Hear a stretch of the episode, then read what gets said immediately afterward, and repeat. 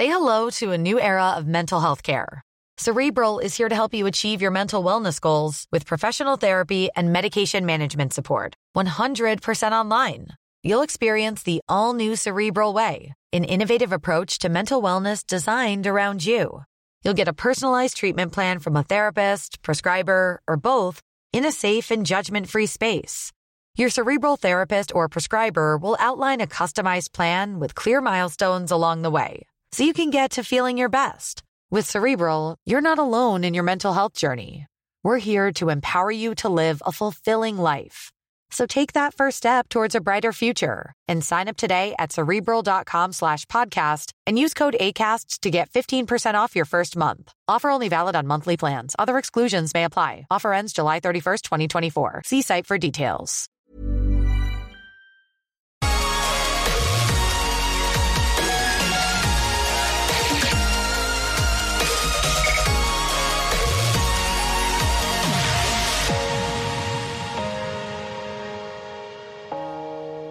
Debe subir Dallas su posición en el NFL Draft y perseguir un talento elite como el ala cerrada Cal Pitts de Florida.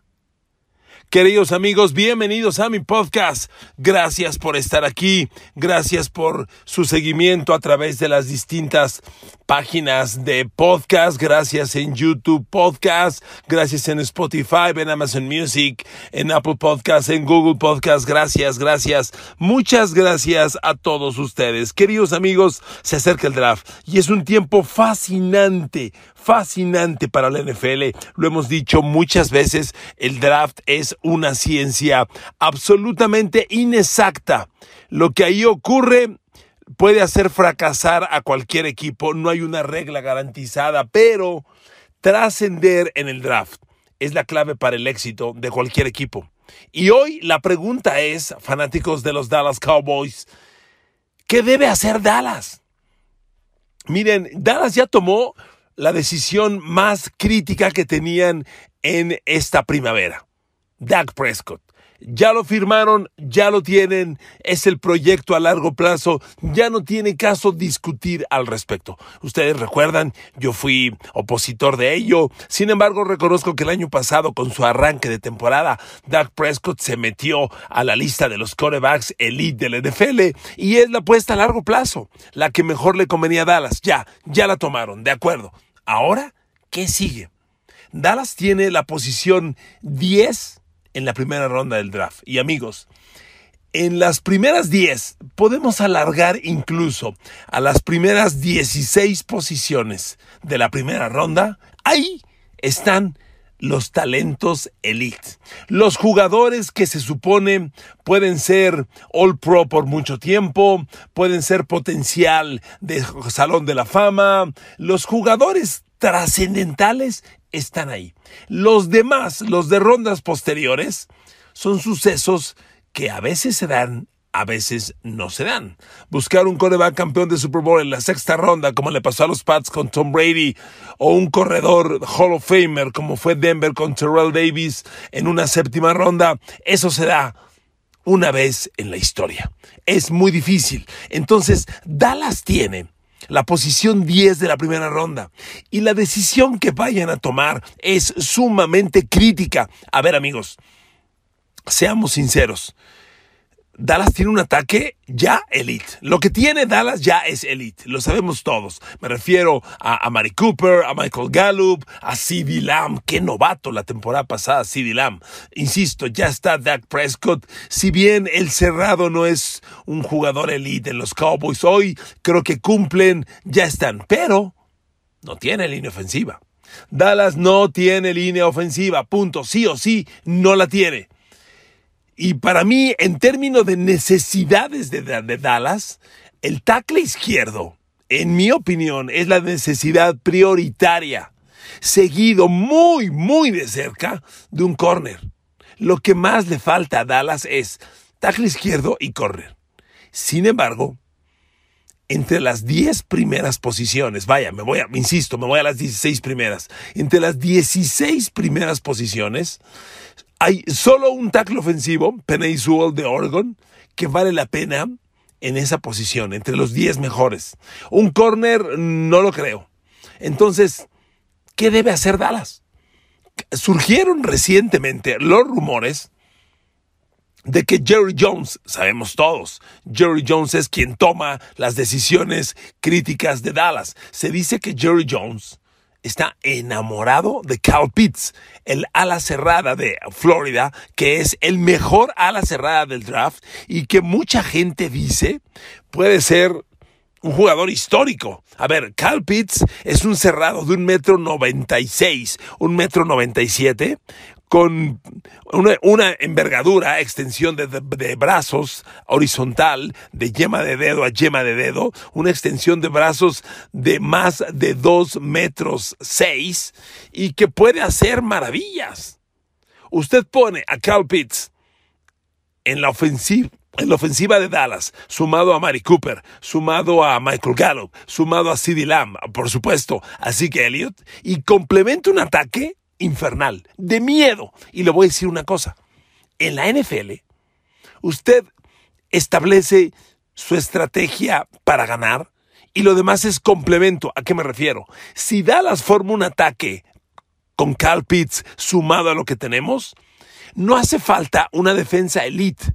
Con un ataque así, que te meta 30 puntos por partido, 30 o un poco más, que sería potencial para ello, con eso ganas. No necesitas una defensa top 10 para ganar el Super Bowl. Con un ataque así, con eso así ganó Kansas City hace dos años. Entonces, la apuesta por Cal Pitts podría ser una de ellas. A ver, le doy números de Cal Pitts. Mide, como le repito, 1.96, 1.97. Es un cerrado que la temporada pasada capturó eh, números aquí están, en slot yardas, 770 yardas, recibió 43 pases, le lanzaron 65, capturó 43, 770 yardas, 12 touchdowns. Es un jugador, híjole, que en el campo de juego marca enormes diferencias, enormes. Vaya, en zona de gol, que usted sabe, la NFL es una liga especializada. Hay momentos donde se definen las cosas y en zona de gol, en las últimas 20 yardas, Cal Pitts es virtualmente imparable. Imparable. Y yo insisto, lo sumo a Cooper, a Lamb, a Gallup, a Ezekiel Elliott. Caray, sí veo a Dallas imponente. Ahora, que Dallas pueda reclutar a Cal Pitts no está tan loco. Insisto, Dallas es el 10 de la primera ronda, ¿ok? ¿Quiénes son los mejores, los jugadores más talentosos en el draft de acuerdo a las distintas posiciones? Mire, cuando Dallas reclute, por supuesto, se va a ir todo mundo estamos de acuerdo. Trevor Lawrence es el mejor prospecto del draft. Le va a seguir Zach Wilson, el coreback de Brigham Young. Eh, seguirá Mac Jones, el coreback de Alabama, que para mí sí se va a San Francisco. Y entonces se van tres corebacks de manera consecutiva. Algo que nunca en la historia del draft va a pasar. Pero después, ¿qué sigue? Después vendrán los receptores abiertos, vendrá Jamar Chase de Louisiana State, vendrá Devonta Smith de Alabama, saldrá el tackle ofensivo Penny Sewell de Oregon y saldrá Cal Pitts y es entonces cuando Dallas va a estar muy cerca a reclutar. A ver amigos, si Dallas quiere a Cal Pitts, yo creo que hay posibilidades de que lo pueda tomar. Que Cal Pitts baje hasta el 10 lo veo difícil. Para mí, Cal Pitts, después de los tres mejores corebacks, para mí, Cal Pitts, si no es el cuarto mejor jugador del draft, es no menos del sexto. Para mí. Para mí. Pero, ¿qué pasa si Cal Pitts no sale en el 4, en el 5, en el 6? Si no sale en el 6, ¿qué pasa? Dallas podría brincar. Ahora, el problema que tienen los Cowboys, amigos, es que, y me, regreso, Dallas tiene varias necesidades. A ver, el draft de Dallas está interesante porque los Cowboys tienen una, un repertorio de selecciones muy atractivo. Dallas tiene una primera, que es la 10, una segunda, global, que es la 44. Dallas tiene dos terceras y tres cuartas, perdón, dos cuartas, dos terceras y dos cuartas. O sea, Dallas tiene dos, cuatro, seis selecciones en las primeras cuatro rondas. Y si estamos hablando que necesitas un tackle ofensivo, un corner, yo creo que ahora que se ha ido Aldon Smith, Dallas requiere más gente para presionar al coreback. Dallas requiere otro a la defensivo, pues con el repertorio que tiene, sí los podría buscar, sí habría manera, aunque también podríamos decir, con este repertorio, Dallas podría treparse a la posición 6 de la primera ronda y buscar a Cal Pitts. ¿Qué haría usted? Mire, a pesar de lo que le acabo de decir de que Dallas, sumando a Cal Pitts con el ataque que cerraría, tendría posibilidades de arrollar y generar 30, 35 puntos por partido y con eso ganar sí o sí, que así ocurriría. Yo creo que el balance nunca debe ser menospreciado. A ver, ¿por qué ganó Tampa Bay el Super Bowl? A pesar de Tom Brady. Por el balance. Tampa Bay tuvo a Tom Brady ejecutando, haciendo las jugadas, pero no podemos negar que el complemento defensivo, la presión de las alas defensivas de Shaquille Barrett, de Jason Pierre-Paul y el gran juego de la defensa, pues complementó el partido y complementó, y complementó la victoria. Pero amigos, a ver, ¿qué estrategia elige usted? ¿La de ir por Cal Pitts o la otra estrategia es, me quedo en la posición 10, es más, ahí le va para mí una posición. Me quedo en la posición 10 con dos caminos. Uno, si el tackle ofensivo Penay Sewell de Oregon, que sí parece un fuera de serie, si Penay Sewell cae hasta la posición 10, cosa que no me parece tan descabellada, ¿eh? se lo digo de verdad, no me parece tan descabellada. Si Sewell cae hasta la posición 10, pues lo recluto, pero si no ocurre así, a lo mejor Dallas que cambie hacia atrás. ¿Por qué no? Podría ser el caso. Miren amigos, a ver, los análisis son diversos, pero más o menos en el entendido, los 10 mejores prospectos son Trevor Lawrence, Zach Wilson, eh, eh, Matt Jones, Penny Sewell, Jamar Chase, Jalen Waddle, Devonta Smith, Kyle Pitts, y ahí complementan los otros corebacks. Aquí la duda es, ¿dónde, después de los primeros tres corebacks, que para mí es un hecho, Lawrence Wilson y Mac Jones a San Francisco, se van a ir? Después de ellos, ¿dónde se van a ir los otros corebacks?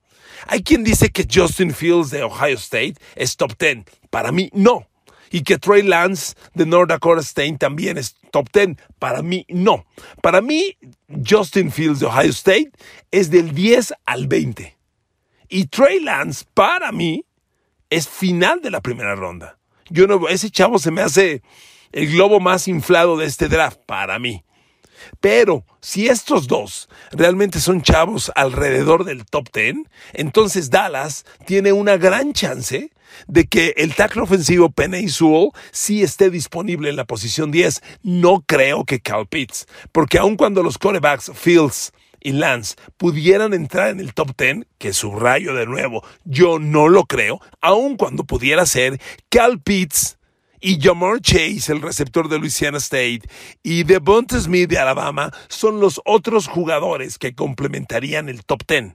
Entonces, Dallas no aspira, en mi opinión, no aspira a Cal Pitts a menos que se mueva hacia adelante. Sí podría aspirar a Penny Sewell. Y mi visión es que Dallas no trepe hacia adelante, aunque Jerry Jones es obsesivo. A Jerry Jones le gusta trepar en el draft. Para mí, que Dallas pueda trepar en la primera ronda es una posición muy real. Eh, ahí se lo dejo. Mi visión es que no lo hagan, que se queden en la posición 10. Hay una gran chance de tomar a Penny Zuol, que es, para mí sería el tackle izquierdo por los siglos de los siglos, amén de Dallas. A ver, Dak Prescott es muy joven. Encontrarle un tackle izquierdo que juegue los próximos seis años es fundamental. A ver, cuando Troy Aikman tuvo sus mejores años, su línea ofensiva fue eterna. Le acompañó toda su carrera. Larry Allen, Mark Stepnowski, Kevin Gogan, eh, Larry Williams, los tuvo todo el tiempo. Necesita Dak Prescott una línea ofensiva que esté todo el tiempo y hoy es muy vulnerable. Ok, yo creo que los jugadores que ya están, Zach Martin, Lyle Collins, Connor McGovern, Connor Williams, son un complemento respetable, pero falta el tackle izquierdo, falta, urge. Y entonces, mi visión, insisto, creo que la obsesión de eh, Jerry Jones lo va a llevar a tratar de treparse por Kyle Pitts. Si Kyle Pitts sigue disponible en la posición 6, ya no diga usted la 7, Dallas va a tratar de ir por él. Es mi visión, porque sí es un chavo que hace grandes diferencias. Es un Travis Kelsey, se lo garantizo. Y usted suma a Travis Kelsey al ataque de Dallas y aguas. Hace maravillas, pero no creo que ocurra. Yo creo que, que, que Cal Pitts se va a ir 4, 5, ya 6 se me hace tarde, es lo que yo creo. Y entonces, Dallas se tiene que quedar en la 10 y tomar a Zool y agarra a su tackle izquierdo que le va a proteger la espalda a, a, Dak Prescott por los próximos, ¿qué digo? Seis años, por los próximos diez años. Y es lo que Dallas necesita. Siempre les digo esto, la línea ofensiva es la posición menos glamorosa del draft, pero la más necesaria. Si Dallas se queda en la 10, toma a Penny Sewell con altísimas posibilidades. Y vamos a suponer que como yo creo, perdón, ando un poco más de la garganta, usted sabrá. Y ahora que le estoy grabando aquí en mi cabina, a pesar de esto, hay un olor a pasto quemado aquí donde yo vivo y penetra, ¿eh? A pesar de que estoy en un lugar encerrado, penetra ese olor y me está incomodando la nariz. Por eso me escucha usted como me escucha. Una disculpa. Este, le decía, eh, Cal Pitts se va a ir 5-6 en el draft. Pero si Jerry Jones lo ve bajar, lo ve disponible en el 6, para mí se va a querer trepar. No habría que, rechazarlo porque puede ser una combinación explosiva en Dallas. Claro, la pregunta sería, ¿cómo complementas el resto de la defensa? Esa ya es otra historia. Ahora, si se va Cal Pitts, como yo creo que se va a ir, entonces Dallas se queda por Penny Sewell. Escenario catastrófico. Se van Cal Pitts y Penny Sewell. ¿Qué va a pasar? Yo, yo creo que si eso ocurre, Dallas podría cambiar en el draft hacia atrás y de ser la posición 10 irse por ahí de la 20. Generar una primera extra para el año que entra una segunda extra para este año y con una posición entre la 15 y la 20, agarran a uno de los mejores tackles ofensivos. Ya no sería Penny Sewell, pero ahí están Rashawn Slater de Northwestern o Christian Shaw de Virginia Tech, que ya se los había platicado yo en otro podcast. Con estos dos, y no tan lejos, está Taven Jenkins de Oklahoma State, que es el tercer tackle ofensivo disponible. Y con estos tres, puede, vaya, no, ninguno de ellos es Penny Sewell, pero sobre todo Shaw, a mí me encanta ese chavo. Agarras a Shaw, tienes tu tackle izquierdo, sino un, un Hall of Famer, como así podría parecer Penny Sewell, sino así, de cualquier manera, un sólido titular, y tienes selecciones extra. Dallas las necesita. A ver, amigos, Dallas necesita esquineros. A ver, le voy a dar números de Shaw. Ya le dije que Penny Sewell parece la joya más grande que hay en este draft. Y sí, Penny Sewell tiene números verdaderamente increíbles. A ver, le voy a, le voy a leer los números de Penny Sewell, que la, verdad, cuando usted los analiza, son una cosa de locura. Es un, es un muchacho que prácticamente mantiene indomable. Mire, aquí están sus números. La temporada pasada, la 2020, por, los problemas del COVID, pues no jugó.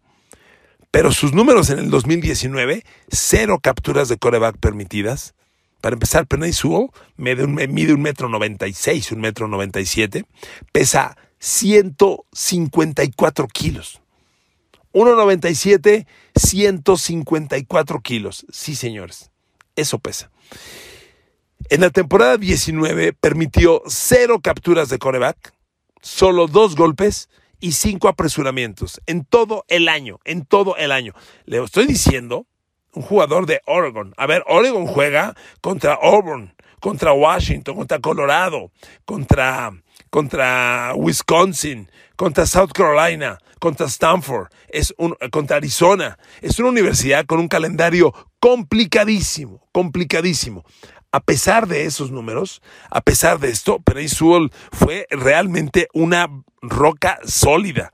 Mucha gente cree que va a ser un histórico, que es un jugador con, con aspiraciones de, de, Salón de la Fama o algo parecido. Uno de esos tackles ofensivos que llegan a la NFL y se quedan mucho tiempo. Si Dallas lo recluta, no se va a equivocar. Estará reclutando a un histórico. Ahora, Christian Darshaw no parece menor, ¿eh? Shaw de Virginia Tech sí jugó la temporada pasada, sí hubo temporada para él. Permitió, escuche esto, jugó toda la temporada, estuvo en 668 jugadas ofensivas, 375 fueron jugadas de carrera y 293 jugadas de pase. Permitió Christian Darshaw cero capturas, cero golpes y solo seis apresuramientos a su coreback. Es un, es un tackle ofensivo también de un metro noventa y seis, un metro noventa y siete. Pesa 10 kilitos menos que Penny Sewell. Él pesa 143 kilos. ¿Ok? No está mal. Yo creo que este escenario es el mejor para Dallas. No obsesionarse por Cal Pitts, quedarse en la posición 10. Si llega Penny Sewell, que es una alta posibilidad, tomarlo y complementas tu, de, tu, tu fundamental deficiencia, la llenas y sigues operando con el resto de las selecciones por el corner que necesitas. A ver, Dallas en la segunda ronda se puede llevar uno de los buenos corners está el hijo, ¿se cuentan de Asante Samuel? Que fue corner de los Pats en, en la primera década, en los principios de esta década, Asante Samuel. Bueno, pues su hijo viene en el draft y es un chavo que va a ser final de primera ronda, principios de la segunda ronda y es un chavo muy interesante. Si no es Patrick Surtain o JC Horn, Dallas puede tomar a, Asante Samuel Jr. Y, tomar un corner. Imagínense Christian Darishaw y Asante Samuel Jr. en la segunda ronda del draft. Excepcional draft para Dallas. Excepcional. Yo creo que no está mal. Ese es el escenario que a mí me gusta más. Pero ya le dije cómo siento que opera Jerry Jones y no dude usted que se quiera ir hacia adelante. Ahora, los corners que Dallas, que Dallas puede reclutar, mire, mucha gente cree que en la primera ronda se van a ir Patrick Sortain, JC Horn, sin duda se va a ir JC Horn, y este, son los dos mejores jugadores, pero en este draft vienen corners muy buenos, tal vez tres para la primera ronda, y en la segunda ronda, ya le decía yo de Asante Samuel, hay chavos bien interesantes. Entonces Dallas podría tomar uno de estos y tener un paquete interesante de alternativas. Ahí se lo dejo. ¿Qué camino quiere usted? ¿El agresivo de tomar de la posición 10, trepar a la 6 e ir por Cal y complementar un ataque aéreo espectacular? que rete a Tom Brady y Tampa, que rete a Mahomes y Kansas City, eso le gusta, o quedarse en la posición 10, esperar a Penny Sewell, que es una alta probabilidad, y tomarlo, y va a ser el tackle de Dallas por los próximos 10 años, ¿De acuerdo? O si se van Sewell y Cal Pitts, moverse hacia atrás, tomar a Christian Darishaw y los corners que le digo. Amigo, en mi opinión, son los tres caminos que está evaluando Dallas en este draft, que está sumamente interesante. Mándeme sus opiniones, me interesan mucho, quiero compartir, le mando un abrazo, los quiero mucho. Perdón por tardarme con este podcast. Usted sabe, ando en otros rollos políticos que me tienen muy emocionado, pero muy ocupado, y por eso me había tardado en grabarle este podcast. Les mando un abrazo, los quiero mucho, bendiciones, gracias por escucharme. Nos oímos pronto en Amazon Music, en YouTube, en Spotify, en Amazon Music, en Google Podcast y en Apple Podcast. Gracias, los quiero, las quiero. Saludos, usen cubrebocas.